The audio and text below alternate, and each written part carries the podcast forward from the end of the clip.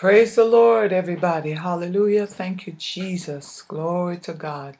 And bless the Lord, O my soul, and all that is within me. Bless his holy name. This is Annmarie McQueen from McQueen Universal Ministries, bringing you a big God bless you and saying thank God for being real and thank God for being the God that he is. Isn't God awesome?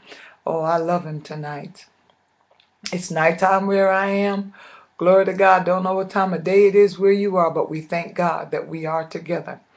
Come on, let's pray and let's jump into the word of Almighty God. Father, we thank you. God, we praise you. We honor you and we give you all the glory. Speak to us this hour. Lord God, let your word just come into our hearts and work with us. Let your word lift us and teach us and show us the way that we should go. We acknowledge you in all our ways, Lord. We know you will direct our path. Thank you, Father, in Jesus' name. Amen. Glory to God again. You know, Annmarie McQueen of McQueen Universal Ministries, just coming to encourage the saints of Almighty God and blessing God for be, having this opportunity to be a blessing to the body of Christ. God is so good. Again, I was reading in my word and, uh, you know, all of us who love the Lord and know Him spend a lot of time reading our Bibles. Amen. Well, as we finish up in the book of Psalms um, during this month, we want to take a look at some interesting things about David. You know, I know David uh, is on a roller coaster. It seemed like one minute he's up, next minute he's down, one minute he's around, one minute he's under the earth, the next minute he's on top of things. And I would imagine that that's the way a lot of people's lives are. A lot of our lives are like that up and down and up and down, you know. And today we have the Holy Ghost. God has blessed us. We're filled with His spirits. We have the Word we can read. David didn't have all of what we have today. And so David had to work with his emotions, the things he was going through, and he went through some things. But we have a, a, a Jesus. We have the blood of Jesus. We have the infilling of the Holy Ghost. And so we experience things differently. Take a look at Psalms 142 and let's look at some of what David went through and let's talk about it for a minute. The Bible says in Psalms 142, verse 1, uh, this is a prayer of Maschil of David, a prayer when he was in the cave. I cried unto the Lord with my voice. With my voice unto the Lord did I make my supplication. So here is David going through and he cries unto the Lord. Glory to God. He knew without the Holy Ghost, be- he knew that God was the only one that could help him in this cave. Are you going through a cave in your life? I suggest that you call on the name of the Lord. Cry out unto him. Because if David could have done it without the Holy Ghost, you can surely do it with the Holy Ghost. And if it so happened that I'm talking to somebody that's not saved, you don't have the Holy Spirit, you have not been born again, then cry out to God and ask for his help. He's willing, he's able, he's ready to help you to get out of the cave. We're not supposed to be living in caves, y'all. And and by caves, you know what I mean, in a dark, cold place in a dark place where you're hiding, in a dark place where you just don't want to face your reality, in a dark place where you hope nobody can find you, in a dark place where you're hiding from somebody or something that is so profound and awful and big in your life, you don't know what to do. You're running. You know, that's what being in a cave means. So if any one of those situations you find yourself in a cave, the thing to do is turn to Jesus. Hallelujah. He said when he when he did it, he said, I poured out my complaint before him. I showed before him my trouble. You know, and I'm telling you this just in case you think, well, that was David. Well, I'm telling you today, glory to God, when you've received Jesus into your life, you're a son of God. You've been born again. Blood has been shed for you. You're special to the Lord. And so if anybody can cry and pour out their complaint before God, it would be you and I. Amen. And so he said he poured out his complaint before God. When my spirit was overwhelmed within me, then thou knewest my path. In the way wherein, wherein I walked, have they privily laid a snare for me. You know that that was Saul who was trying to kill David because he didn't want David to become king. But you know that David became king. Saul died and David became king. But he set a trap for David. He was always looking for David. But you know what? God knew exactly where David was. David was never lost. God knew not only where he was, but the path that he had taken to get him where he was.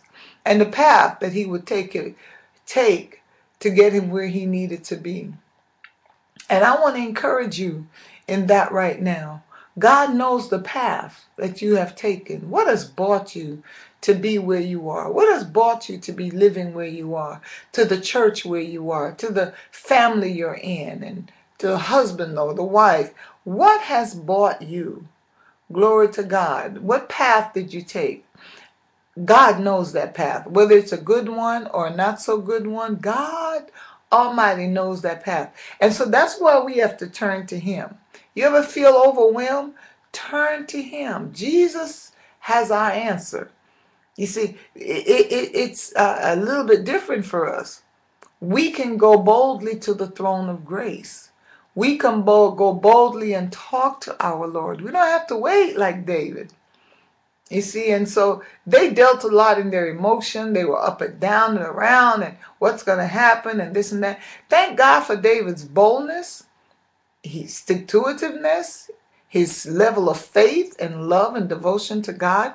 Those things kept him, kept him strong. But you and I have all of that and more. If there should be a strong generation, strong in the Lord and in the power of his might, it should be us. And so I encourage you, my sister and my brother. Glory to God, I encourage you to stay in God's word and seek Him first. Turn to Him because He knows the way that, that you've walked and where you're going to walk. Verse 4 said, I looked on my right hand, and behold, there was no man that would know me. Refuge failed me. No man cared for my soul. You know what? When you get to know God, that won't happen. If you look to the left and to the right, Jesus will be there. You look in the back of you and in front of you, Jesus will be there. He said, I'll never leave you and I'll never forsake you. See the benefit of being in the New Testament, the benefit of walking in this grace. What an awesome blessing. Some of us, I think, we don't know how blessed we are. I was thinking about this just not long ago. I was on a, a very long flight across the Atlantic and you know, you tend to do a lot of thinking sitting there by yourself in the dark sometimes and considering. And, you know, I just came to the conclusion, as you might at any time. I said, Lord, you know, sometimes we're pretty ungrateful. I can be ungrateful sometimes. And Lord, I want you to know I'm sorry, and I don't want to be ungrateful. Don't you know sometimes when we look, we have so much. There is so much to thank God for. We have His Word, we can read it, meditate on it. He told us how to be blessed, how to walk in the blessing, and sometimes we still have the nerve to be complaining. Well, I encourage you today, sisters and brothers, don't complain, give God the praise. Don't murmur and complain. Bless his holy name. He's worthy. Hallelujah. He really is. So take your mind off of yourself and off of the issue and off of the cave that you might be in and give God some praise. Because the truth of the matter is, the Bible says you sit together with Him in heavenly places. So you're not in a cave. There's situations around you might look like it, but the truth of the matter is, you're sitting with Him. You're found in Him, and He's in you.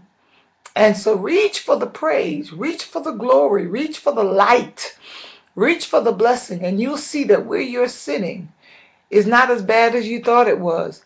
And as a matter of fact, if you're sitting somewhere where it really is bad, turn to Jesus. Turn to Jesus. He's got your answer. He knows what you need.